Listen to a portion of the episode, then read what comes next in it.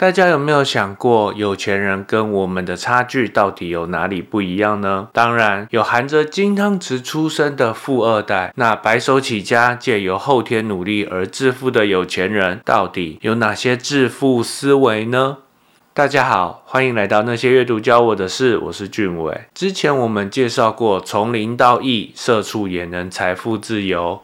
未来也会制作更多内容，记得点一下订阅追踪，以免错过最新一集的更新哦。这本有钱人都在实践的财富教养学，我接下来就叫财富教养好了。作者加古圭一是一位相当有名的经济评论家。他在这本书的前言就提到，为什么有钱人需要有教养呢？为什么想成为有钱人就需要重视教养呢？因为教养永远和财富息息相关。有教养的行动。会带来财富。假如只有学识渊博，并不会让人觉得有教养，而是要将学问和知识化为言行举止，才能算是有教养的人。所以这本书并不会过度推崇教科书式的内容，而是鼓励将所学运用出来。我觉得跟之前最高学习法、最高学以致用法一样，运用学到的知识，才能让生活带来改变，才能让人印象深刻，才能慢慢累积有形无形的资产，拥有更多的人生选择。懂得赚钱的大脑其实是可以后天培养的哦。用一句话来说，就是直击事物本质的能力，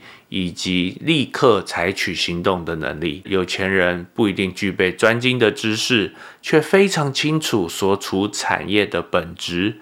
有执行力，又抢先一步进场布局，教养啊，其实就是有钱人的特权。其实大部分的有钱人，为了让下一代吸收这些教养，都愿意花大钱打造这样的学习环境，才让人感觉有钱人越来越有钱的社会趋势。这本书分成六个章节，第一章社会学呢，讲的是人类无法独自生活，所以了解社会运行的机制，可以说是成功最基本的条件。第二章经济学呢，讲的是在生意或投资上如何运用经济学的概念。那第三章数学讲的重点是对数字的感觉。拥有金钱思考力。第四章资讯工程讲的是在现代社会发展下，资讯工程跟数学一样重要，不一定要会写程式，却能抢得商业先机。第五章哲学讲的是哲学能传授我们了解他人的看法，加强沟通能力。最后第六章的历史哦。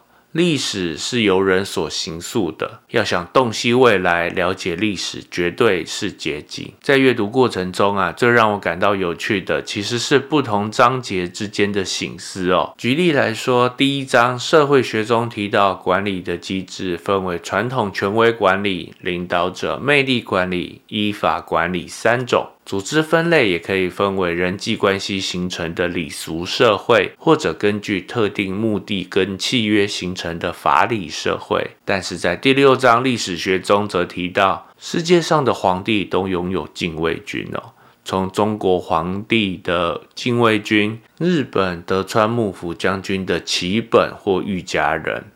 就连纳粹德国的希特勒都有党卫军这种直属卫队。说的直接一点呢，就是他们认为伙伴是最不能信赖的人。当权者的敌人呢有两种。